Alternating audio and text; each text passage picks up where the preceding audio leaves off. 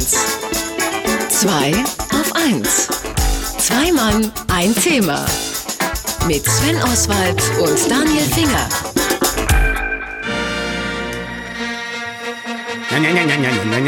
Steh stehen. Haltung annehmen. Actionfiguren, Boxershorts, Zahnbürsten, Kaugummi, Aschenbecher, Keksdosen, Grillzange, Pizzaschneider, Spardose, Rucksack, Poster. Sogar diejenigen unter Ihnen, liebe Hörerinnen und Hörer, die den neuen Star Wars-Film noch nicht gesehen haben, sind seit Monaten mit allen Helden aus der Saga konfrontiert und die meisten wahrscheinlich voller Begeisterung und manche ziemlich genervt, weil alles voll Star Wars ist. Ich hatte das Gefühl, der neue Star Wars-Film hat sogar Weihnachten aus den sozialen Medien verdrängt. Äh, das ist eine monströse, ja, war, war so. schon eine monströse Marketingmaschinerie äh, hinter den Star Wars-Filmen. Das ist eigentlich schon immer so, wird nur von Mal zu Mal schlimmer, habe ich den Eindruck. Wie das Ganze funktioniert und was das bringt, das erklärt uns natürlich unser Marketing-Experte und Autor Markus Bartelt. Wunderschönen guten Morgen, Markus. Wünsche frohe Weihnachten gehabt zu haben. Dankeschön, schönen guten Morgen. Diese unglaubliche Präsenz, dieses, äh, wie Sven sagt, im Prinzip schon das Dominieren ja, aller Medien noch vor dem Thema Weihnachten. Ist das Ergebnis äh, einer Marketingmaschinerie oder vielleicht doch des Fankultes? Denn ähm, bei mir muss keiner Werbung machen für einen neuen Star Wars-Film. Ja, das ist eine Mischung aus beiden. Natürlich der Fankult auf der einen Seite, aber ähm, es ist eine sehr minutiös ablaufende Marketingmaschinerie, die dort im Hintergrund steht. Es wird äh, sehr genau eingetaktet. Der Disney-Konzern hält alle Fäden in der Hand. Ähm, tatsächlich haben ja die äh, die Marketingmaßnahmen mehr Geld gekostet als die Filmproduktion selbst. 225 Millionen das Marketing, 200 Millionen der Film. Ähm, hier wird nichts dem Zufall überlassen. Das hängt aber auch damit zusammen, dass einfach ähm, hinter dieser Marketingmaschinerie und diesem Merchandising, was dazu kommt, unglaublich viel Geld steckt. Also genaue Zahlen gibt es nicht, aber die Wirtschaftswoche hat das mal versucht, so ein bisschen hochzurechnen aufgrund ihrer Quellen. Man geht also davon aus, dass der Film insgesamt Einnahmen von knapp 10 Milliarden Dollar erzielen wird im Vergleich zu dem Merchandising, was ungefähr bei 20 Milliarden liegt. Und dementsprechend wird dort alles ganz genau geplant.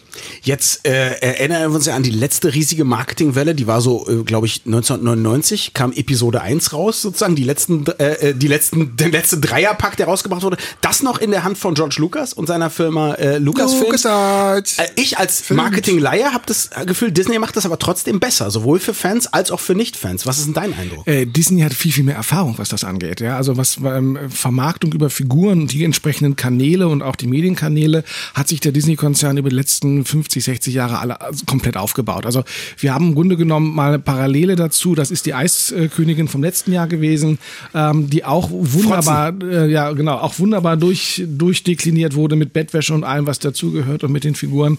Also die können das einfach.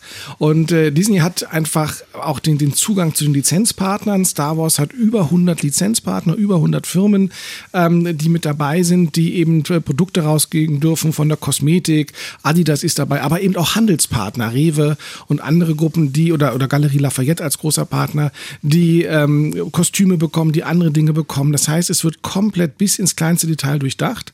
Ähm, als äh, Disney steuert auch die Mediapläne, das heißt, die sagen ganz genau, wann wer damit werben darf, damit der Druck nicht zu groß wird, sondern sich langsam aufbaut.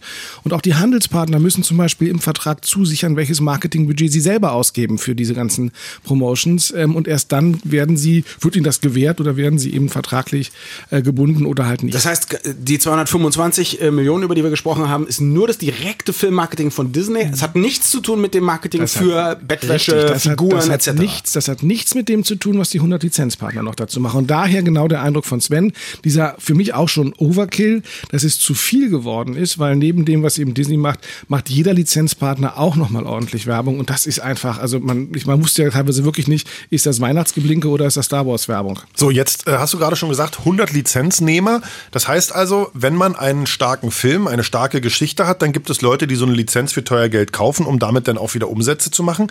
Und dann gibt es eben das Gegenbeispiel. Ne? Also ich meine, Frozen war ja sowas. Das war keine Figuren, die bekannt waren, keine Story, die bekannt war. Und trotzdem gab es da unheimlich viel Merchandising-Artikel. Sind die denn alle von Disney selber gemacht in dem Fall? Oder gab es da trotzdem Lizenznehmer, die gesagt haben, ach, Disney macht was, da hängen wir uns mal ran? Nein, die hängen sich dran. Also das, das siehst du jetzt mal auch weg von Disney, das sehen wir bei ganz vielen anderen Dingen auch. Wir haben jetzt ja gesehen, dass Biene Maya Maya oder Wiki zum Beispiel neu aufgelegt worden sind im Ja. Kinderfernsehen, äh, neu animiert wurden. Und auch da gibt es vom Ranzenhersteller, Federmappe, äh, Frühstücksflocken und so weiter sofort Firmen, die natürlich sehen, dass wenn sie mit diesen Figuren werben können, sie mehr verkaufen, mehr Umsatz machen und sich die Lizenz dafür besorgen. Das Lizenzgeschäft ist unglaublich einträglich geworden, weil du weißt, dass da etwas in Massen kommuniziert wird und in Massen gesehen wird und dass du nicht mehr viel dazu tun musst, denn Kinder, gerade Kinder wollen das natürlich, wenn da eine Figur drauf ist, wenn da eben der, der, der, der Schneemann drauf ist oder wenn da jetzt eben eine Star Wars Figur drauf ist und nicht nur Kinder, wollen das natürlich kaufen.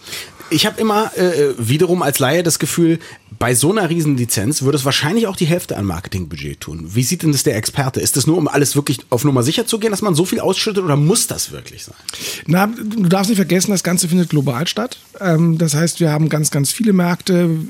Star Wars ist mit einer Ausnahme, nämlich China, gleichzeitig gestartet. In äh, China haben wir, was auch ein sehr interessanter Markt In China fünf ist. Minuten Zeit verzögert, oder? Nee, die, da startet er erst im Januar. Da gibt es die äh, sehr schöne Regel, dass in China nur 35 westliche Filme im Jahr starten dürfen. Und das Kontingent war voll. Das heißt, äh, Star Wars startet erst Anfang 4. oder 5. Januar in China. Aber auch dort sind die Stormtroopers schon auf der großen Mauer aufgelaufen. sind und nur auch kleiner. Da, und auch da läuft wesentlich äh, Maschinerie schon an. Ähm, aber das, das sind so Dinge, wo man ganz einfach sagt, wir brauchen diesen Druck, wir müssen das aufbauen, damit es noch den allerletzten erreicht im hintersten Winkel und auch der sich noch eine Star Wars Figur kauft. Ja, also über das monströse Marketing hinter den Star Wars Filmen sprachen wir mit dem monströsen Marketing-Experten und Autor Markus Bartelt. Mehr zum Thema gibt es wie immer unter www.marketing.de mit Doppel-K geschrieben. Da ist sein Blog. Markus, vielen Dank. Und äh, hast du schon eine Figur gekauft? Äh, nein, ich habe den Film auch noch gar nicht gesehen. Das werde ich Ich mir nächste oder übernächste Woche ähm, dann tatsächlich tun. Möge das Marketing mit dir sein. Ich bin dein Sohn, Sven und äh, Daniel. ich bin euer Sohn. Radio 1. Zwei auf 1. Zwei Mann, ein Thema. Mit Sven Oswald und Daniel Finger.